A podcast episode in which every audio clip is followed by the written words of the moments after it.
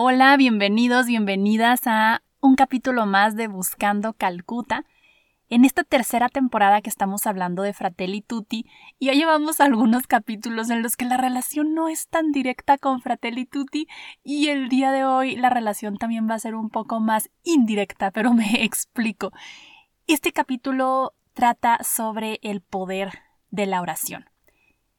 El Papa Francisco, a través de sus muchos mensajes y especialmente esta carta de la fraternidad humana, en donde exhorta a todas las personas, no solo a las católicas, sino a todas las personas de buena voluntad, a mm, ser puentes, a dejar a un lado las afinidades políticas, ideológicas, de etnia, que podemos tener bien arraigadas y que está perfecto, pero no es excluyente el tener una ideología política muy marcada y el saber reconocer las coincidencias con otras corrientes. Entonces, igual la parte religiosa no es excluyente, el tener una religión muy, muy marcada eh, y eso no es impedimento para reconocer la belleza en otras religiones.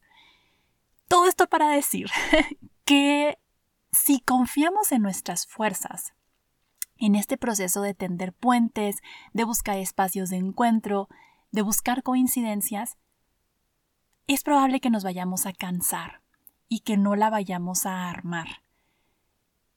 Hay una herejía del siglo IV, me parece que es, que es el pelagianismo, y que a veces está todavía muy metida entre nosotros en este afán a veces como de racionalizar, de razonar em, las cosas. El pelagianismo cree que las personas por sus solas fuerzas podemos llegar a la santidad o podemos lograr lo que nos propongamos, como que pone muy al margen a la gracia, como si la gracia no fuera algo real. Entiendo que nuestro afán de hacer entendible a Dios, a veces nos olvidamos que Dios tiene poder y que Dios actúa en su providencia en este mundo y que lo que hacemos de bueno no tiene que ver con mis méritos ni con mi preparación, tiene muchísimo que ver con la gracia divina que me sostiene. Entonces, este capítulo va a ser sobre el poder de la oración, tanto para construir puentes como para mm, ser plenos, lo digo mucho, lo voy a volver a decir, la gloria de Dios es la plenitud del ser humano, dice San Irineo, uno de los padres de la Iglesia. Y tenemos a un gran aliado, y no aliado me refiero con igualdad de fuerzas, tenemos a un gran protector que es Abba, que es Dios, la Trinidad, que nos quieren ayudar a ser plenos. Entonces, bueno, vamos, vamos empezando entonces con esto del poder de la oración. Como en todos los capítulos, pues soy muy enfática en que esta es mi experiencia. Me encanta cuando me escriben al Instagram o por cualquier otro medio em, para platicarme su experiencia con los temas. Desde yo les hablo desde mi perspectiva. No pretendo hacerla universal, pero es lo que yo he encontrado en el camino. Si te sirve, pues gloria a Dios. Una de las muchas frases que se le atribuyen a Madre Teresa, pero que no estamos seguros si sí la dijo Madre Teresa, pero es muy bonita y por eso me atrevo a decirla, es la siguiente. Antes rezaba para que Dios cambiara las cosas. Ahora rezo para que Dios me cambie a mí y yo cambie las cosas. Quiero tomar esta frase para poner un primer punto en esta conversación sobre la oración. Orar es como ablandar nuestra alma, como hacer más calientito nuestro corazón. Cuando oramos nos damos cuenta de cosas que a lo mejor eran visibles para todos, pero para mí no. Al orar me doy cuenta, me hago consciente de la descarga amorosa que Dios le da siempre a mi corazón, a mi alma. Y esto, por consecuencia, me hace ser una persona más empática, más solidaria, más dispuesta a poner de mi parte para que las relaciones humanas y los proyectos humanos en los que me embarco funcionen. Ese es el primer poder de la oración. Cómo nos llena de fuerzas al ponernos en silencio frente a Dios y atrevernos a tener un diálogo y escucharle. Ahora bien, hay muchos tipos de oración. Recientemente eh, mi director espiritual me recordaba como lo básico, me dice, Teres, y está perfecto la meditación y escribir y las laudes, la coronilla, sí, sí, todo esto está muy bien, pero a veces hay que regresar a lo básico que es la oración en silencio, la oración mental, en la que no tienes otro recurso, estás tú cara a Dios él dice que son tres momentos por los que pasamos en una oración mental. La petición, la oración de petición, la oración de acción de gracias y la oración de alabanza. Algunos incluyen una cuarta, pero me voy a enfocar en estos tres puntos. Y la oración mental en la que nos vamos a través de estas tres, de esos tres momentos, yo les confieso que por muchos años y todavía al día de hoy lo que se me hace más fácil al momento de la oración mental, y sé que tal vez a muchos de ustedes, es la oración de petición. Y petición por cosas em, que me piden otras personas que pida. Entonces es una oración muy mecánica de te pido por fulanita, te pido por la operación de fulano, por el eterno descanso de tal, como si fuera así una lista. No digo que no tenga valor, sí lo tiene, claro, Creo muchísimo en el poder de la intercesión cuando oramos unos por otros, pero este capítulo quiere invitarnos, a ti y a mí, a más seguido atrevernos a buscar en nuestro corazón y pedir qué necesitamos nosotros en cuestión de gracias espirituales. No nada más, Señor, te pido que me vaya bien en el examen. Oh, Señor, te pido que no haya mucho tráfico. Todo eso está muy bien, es el diálogo que tenemos con Dios y está perfecto. Pero el trabajo duro, o al menos el trabajo duro para mí, es reconocer qué necesito para ser plena.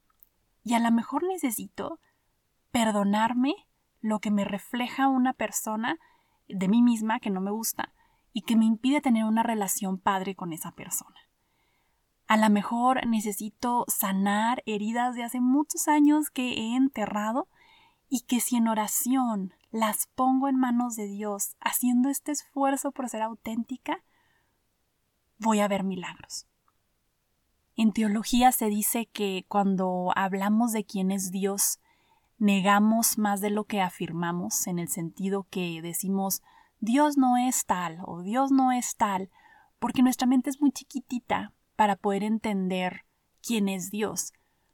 Pero tenemos al Dios de Jesús, y el Dios de Jesús es este Dios con poder que resucita crucificados.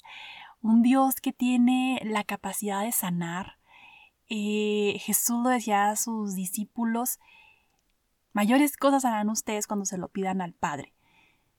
Mi invitación es a que esta semana o el día que estés escuchando este capítulo, cuando acabe este podcast, date cinco minutos de estar en silencio, siéntate cara a Dios donde quieras y atrévete a estar en silencio.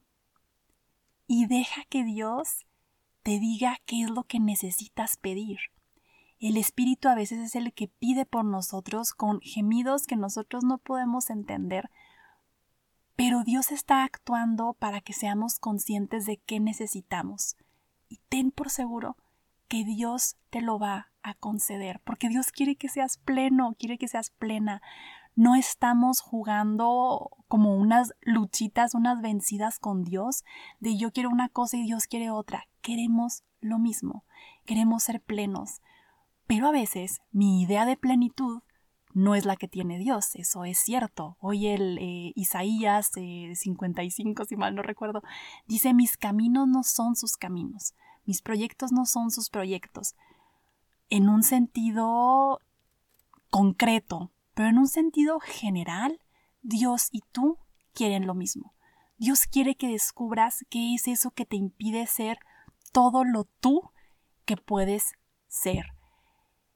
Entonces, bueno, esa es como una oración, la oración mental, que son momentitos a lo mejor muy cortos porque no alcanzamos a más, no, al menos yo no, si tú lo alcanzas, por favor, dime cómo, cómo le has pedido a Dios que te dé esa gracia, pero esos minutos en los que no estamos distraídos, estamos realmente conscientes de la presencia divina y, podemos tener este diálogo sin auxilio del librito o del rosario o de la coronilla, que todo esto es muy bueno, reitero, muy bueno, pero a veces es necesario nada de esto, ni un podcast, solo Dios y tú en estos tres momentos, petición, acción de gracias, alabanza.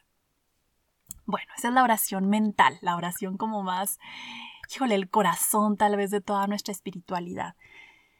Hay otros tipos de oraciones que son eh, los que practicamos más. Y ahora yo soy una fan de decir que lo que practicamos es lo que nos va haciendo expertos. Entonces, si tú eres como yo, a lo mejor has practicado mucho las oraciones en momentos angustiantes.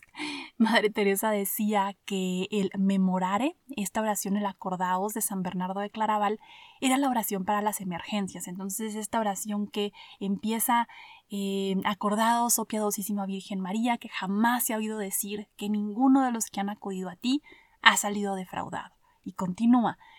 Madre Teresa decía, cuando estés en una situación crítica, reza este memorare. A mí esto se me quedó muy grabado. Y yo les puedo decir que eh, me ha acompañado en momentos mm, grandes y pequeños de estrés. Uno del que me acuerdo mucho es cuando me iba a estudiar la maestría a Estados Unidos. Me habían mandado un papel, la I-20 creo que se llama, que es con la que pasas a Estados Unidos porque la universidad pues te está invitando. Entonces yo saqué, o sea, esa I-20 te sirve para sacar la visa yo pensé que la I-20 ya no se iba a necesitar nunca más porque ya tenía yo mi visa de estudiante. Pues nada, que estoy ya en la fila en Juárez em, para poder cruzar a Estados Unidos. Ya tenía yo mi vuelo que salía del paso para irme a Boston. Y entonces veo que están pidiendo esta I-20 y yo, chin, mi I-20 está en la comodidad de mi cuarto, o sea, no traigo ese papel pues empecé a rezar muchos memorar esto. No fue una, un momento de estos de reconocer a, Dios ni esto que acabamos de decir de conciencia, no, fue como un momento de estrés, de acordados, oh piadosísima Virgen María y toda la oración. Pues total, que llego con el oficial y ustedes saben que los oficiales de migración pues son intensos, o sea, ninguno te va a decir como que, ay, sí, pobrecita, se le olvidó su papel, claro que sí, pásele, no. Total que llego con este oficial y por milagro divino, de verdad, por la María, la intercesión de María, me dice, si hay alguien en tu casa que te pueda mandar foto de ese papel, yo te lo valgo. Y yo, wow. Entonces ya mi hermano me hizo el favor, se salió de su trabajo, fue, le tomó la foto al papel y pude eh, pasar.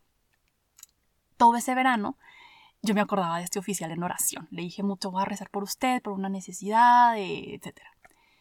Cuando vuelvo, después de la maestría, yo me iba a los veranos, me encuentro este mismo oficial ahí en migración y me dice, usted era la chica, la del I-20, de todo, que no tenía el papel. Y yo, sí, era yo. Le pregunto, ¿y cómo está? Y me dice, pues estoy muy contento porque eh, después de mucho intentar, mi esposa y yo estamos esperando unos gemelos. Y yo, pues gloria a Dios, ojo, no estoy diciendo que fueron mis oraciones ni nada, estoy diciendo que eh, el poder de la oración de alguna manera creativa y misteriosa actúa en unos por otros. O sea, es real, cuando oras por alguien, de verdad, no sabemos cómo, pero le puedes estar como dando esta fuerza o, como e, estas gracias que Dios pues tiene a través de la comunidad humana. Aquí entra una parte compleja, que es qué pasa cuando yo recé mucho y mi familiar no se curó. ¿Qué pasa cuando yo ofrecí miles de cosas y no me dieron la beca o el trabajo que yo quería? Este es un misterio. ¿Por qué la oración de petición a veces es contestada de una forma muy directa y muy rápida y a veces no? No lo sé. No lo sé. Lo que sí sé es que Dios resucita crucificados y que la oración nunca va a ser en vano, que a pesar que yo haya rezado muchísimo por obtener tal trabajo o porque fulana persona se convirtiera, tal vez mis ojos no lo van a ver, pero esa oración hablando mi corazón, hizo calientito, calientita mi alma y de alguna manera esa fuerza le llegó a la otra persona. Aquí podríamos caer en una teología complicada que son estas teologías de la prosperidad, en donde sí, si rezas mucho vas a obtener el dinero que necesitas y tus hijos van a ser muy exitosos. Pues no creemos en eso, ¿no? Creemos en un Cristo crucificado, creemos en la cruz. Jesús mismo ora, Padre, si es posible que no, no, no pase yo por este cáliz, ¿no? Y la cruz pasa, la cruz pasa, como para decirnos un poco este proceso que para ti es doloroso, no es el final. Decía el padre Canta la Mesa y lo repito mucho, Jesús con la muerte hace esto que hacían los siervos en la Edad Media, de probar primero la copa del amo, un traguito, para ver si estaba envenenada la copa, si alguien quería asesinar a su amo. Si el siervo no se moría, pues ya el amo con confianza tomaba la copa. Jesús actúa como el siervo para nosotros.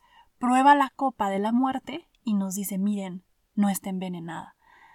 Fíjate cómo mi proceso de estar tres días em, muerto me lleva a la resurrección. Entonces, igual, sé que se oye fácil y es muy difícil hacerlo, pero no decaer en ánimos en nuestra oración porque no veamos cumplidas nuestras expectativas, porque luego nos puede pasar como eh, me pasa a mí mucho, em, esto de no querer pedir para no salir decepcionada. Y ojo, no es pedir como que, ay Señor, que me gane la lotería, porque Dios no es un cajero, ¿verdad?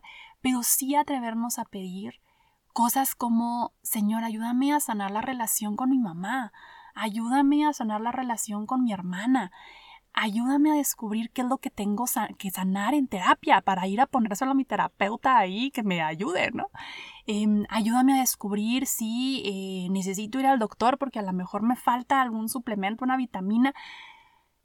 Esta clase de cosas, Dios actúa, Dios es providente, Dios está presente en nuestro caminar. No es un Dios lejano, no es el Dios de Voltaire que decía eh, Dios creó al mundo y se fue. No, Dios está actuando. Pero ciertamente Dios no es un genio de la lámpara maravillosa. Entonces, el poder de la oración es misterioso, pero no deja de tener poder. Quiero cerrar con esta frase muy conocida de San Agustín, que dice Tarde te amé, hermosura tan nueva y tan antigua, yo buscaba afuera cuando tú muy dentro estabas de mí. A veces estas oraciones es buscar fuera, Señor, que me encuentre a alguien para que sea mi novio, Señor, que me den este trabajo, Señor, que pueda encontrar un lugar de estacionamiento. Ok, es válido, ¿verdad? Dios a lo mejor nos ve con ternura ante estas oraciones, pero ojalá que podamos atrevernos no a mirar afuera, sino a mirar adentro. Señor, ¿qué de mí necesita ser sanado? Señor, ¿qué necesito descubrir en mí que me impide avanzar en este camino? atrevámonos a ir dentro, que es, ojo, el enemigo no quiere que vayamos adentro de nosotros mismos, por eso a veces nos distrae también en la oración con estas cuestiones mágicas y queriendo decirnos que Jesús es una especie de mercader, de comerciante que exige sacrificios. Atrevámonos a ir adentro de nosotros. Que Dios te bendiga, cuenta con mis oraciones, me encomiendo a las tuyas, hagámonos fuertes y hagámonos plenos por medio de la oración comunitaria. Un abrazo, bye.